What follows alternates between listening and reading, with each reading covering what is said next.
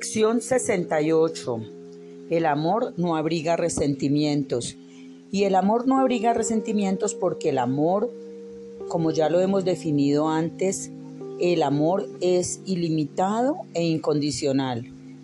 Es ilimitado porque no tiene caducidad y es incondicional porque el amor, amor, no tiene condiciones ni restricciones tal y como está definido en la primera carta a los Corintios capítulo 13. El amor, y como lo decíamos en la lección de ayer, el amor me ha dado la fortaleza, el amor me ha dado eh, la, la capacidad de perdón, el perdón está implícito al amor, porque el amor todo lo puede.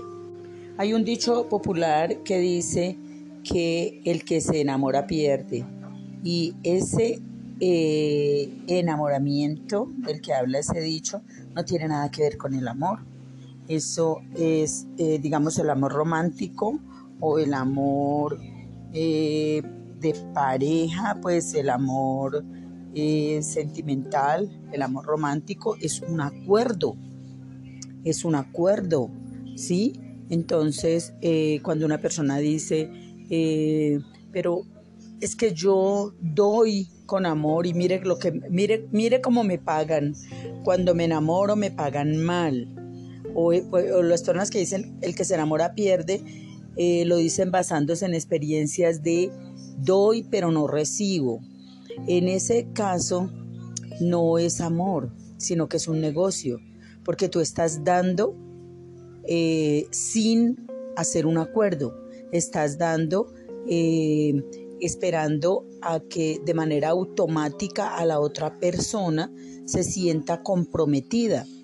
Y entonces eh, las cosas no deben hacerse por obligación ni por compromiso, sino por amor.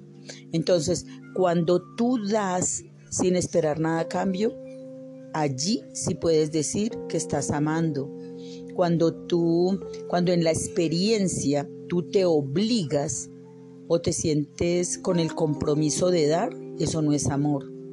¿Sí? O cuando tú das esperando recibir una recompensación o una gratitud o lo que sea, entonces no estás amando, sino que estás entablando como una especie de negocio sin consenso, o sea, sin contar con el otro. En ese caso, la sugerencia sería siéntate con la otra persona y establezcan acuerdos. Mira, te voy a dar esto, pero espero esto a cambio. ¿Sí? Entonces, la otra persona decidirá si está dispuesta a entrar en ese negocio contigo. Y en ese caso, cuando hay un acuerdo, pues ya tú puedes exigirle a la otra persona el cumplimiento de los acuerdos que establezcan. Pero si de manera unilateral, si de manera unilateral tú haces cosas esperando que la otra persona eh, haga cosas, como quien dice, si tú dices, pero, pero es que me falló, no te ha fallado, no te ha fallado porque no hubo un acuerdo. hay eh, eh, incumplimiento cuando cuando la persona se compromete. Pero si la otra persona no se ha comprometido, tú simplemente le das, le das y le das. Y la otra persona pues recibe, recibe y recibe, pero, pero pues no hay un acuerdo, no, no, esa persona nunca se comprometió contigo a que tenía que pagarte las cosas que tú le dieras. ¿Ve? Entonces, cuando una persona dice que el que se enamora pierde, es porque está eh, dando eh, no porque le nace ni porque, ni porque está amando de verdad, sino porque eh, de manera inconsciente o de manera no consensuada eh, está esperando que la otra persona se imagine lo que tú estás pensando y resulta que el otro tiene derecho a pensar como quiera y a actuar como quiera.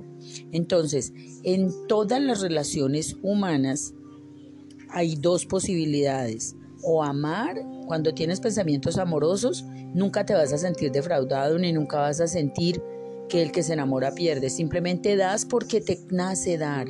Simplemente amas porque amas, porque es tu esencia. Porque naciste para amar. y nunca te vas a sentir defraudado, ni nunca vas a tener la experiencia de infidelidad, ni de traición, ni, ni de que te pagan mal, porque tú no estás esperando paga de nada.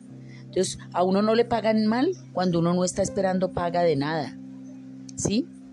Imaginémonos en el hipotético caso de que yo tengo una propiedad inmobiliaria y quiero alquilarla. Pero entonces a mí se me ocurre, en mi demencia absoluta se me ocurre que se la voy a alquilar a una persona, pero no le hago contrato, no le digo que es un arrendamiento, sino que simplemente le digo, aquí le entrego la llave, vaya pues se ocúpela. Esa persona va y ocupa la casa y gasta servicios y ocupa la vivienda y pasa el primer mes y esa persona no sabe que tenía que pagarme, porque yo le dije, vaya, ocúpela. Yo no le dije que se la estaba alquilando, ni le hice un contrato. Entonces, eso es lo que yo debo hacer absolutamente en todo, en lo que yo espere una compensación. Cuando yo estoy actuando, mirando, ah, parándome en el mirador, acuérdense el, el hipotético caso que siempre colocamos de las ventanitas. Si yo no estoy mirando desde el amor, sino desde el personaje, yo tengo que establecer acuerdos dentro de los de, la, de, la, de, la, de los eh, eh, parámetros de convivencia en donde yo esté.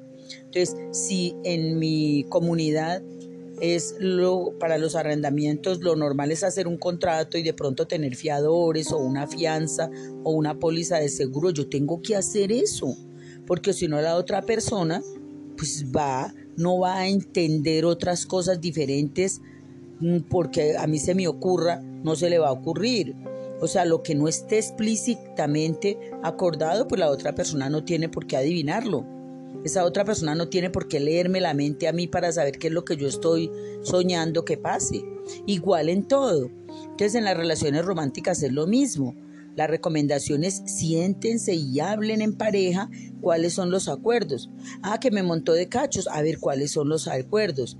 Vea, me voy a, eh, voy a aceptar esta relación romántica, pero entonces necesito que haya este tipo de acuerdos. Entonces usted es libre de tener relaciones amistosas, pero no puede irse a la cama con otra persona porque esta es una, digamos, una norma para nuestra convivencia.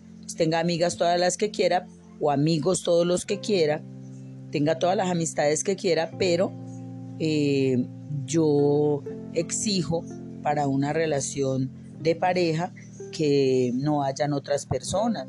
O si o si las hay pues que sean en tales y tales condiciones. O sea hay que establecer acuerdos explícitos para que las relaciones eh, en el personaje para que esas relaciones pues no te defrauden.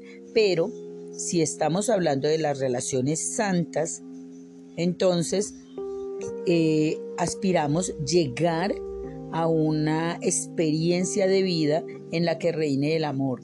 Ese amor que está claramente descrito en la primera carta a los Corintios capítulo 13, donde es un amor que lo puede absolutamente todo, porque es un amor incondicional e ilimitado, porque es un amor que no tiene ninguna restricción, que no tiene condiciones ni restricciones, que no tiene que no establece acuerdos con nada ni con nadie, porque simplemente ama, porque es el amor que nos vino a enseñar Jesucristo, porque es el amor el amor expresado como el amor de Dios, como por ejemplo cuando cae la lluvia.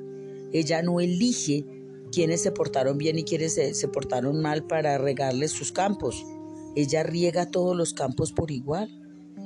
Ella, la lluvia es generosa con toda la tierra y la riega con abundancia y no importa si, si, si allí fue un campo de batalla o un campo de, de festejo, o sea, cae igual, lo mismo que el sol, calienta a todos por igual, sin preguntar quiénes se portaron bien y quiénes se portaron mal. O sea, no tiene restricciones. El amor tiene que ser ilimitado, o sea, no tiene caducidad. El amor es, simplemente es, porque es la existencia, porque es la vida, porque Dios es el camino, la verdad y la vida y Dios es amor. Entonces, ese amor es el que nosotros estamos aquí buscando, esa es nuestra búsqueda, porque ese amor da una paz total, porque ese amor no hace reclamaciones, porque ese amor no pide cuentas de nada, porque ese amor no se ofusca, no se ofende, porque ese amor no, no, no insulta, ni se siente insultado, porque es un amor absolutamente eterno, porque es incondicional y porque es ilimitado.